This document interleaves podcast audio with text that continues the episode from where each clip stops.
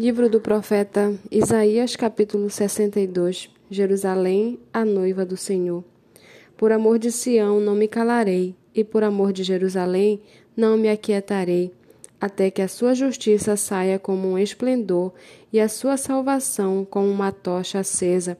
As nações verão a sua justiça, ó Jerusalém, e todos os reis contemplarão a sua glória e você será chamada por um nome novo, que a boca do Senhor designará. Você será uma coroa de glória na mão do Senhor, um diadema real na mão do seu Deus. Nunca mais a chamarão de abandonada, e a sua terra não será mais chamada de arrasada. Você será chamada de minha delícia, e a sua terra de casada, porque o Senhor se delicia em você, e a sua terra se casará porque como o jovem se casa com a moça, assim os seus filhos se casarão com você.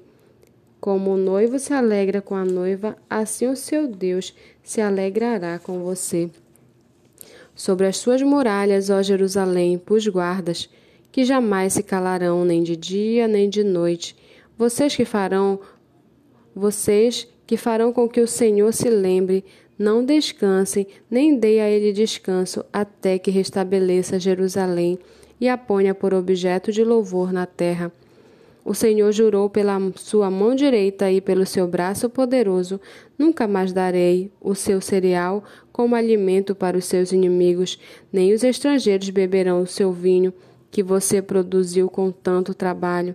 Mas aqueles que ajuntam cereal serão os que o comerão louvando o Senhor, e os que recolhem as uvas beberão vinho nos átrios do meu santuário. Passem, passem pelas portas, prepare o caminho para o povo, aterrem, aterrem a estrada, tirem as pedras, levantem o estandarte para os povos. Eis que o Senhor fez ouvir até os confins da terra estas palavras.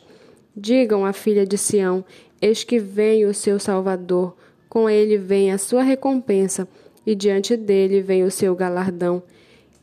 Eles se chamarão de povo santo, remidos do Senhor, e você, Jerusalém, será chamada de procurada, cidade não abandonada.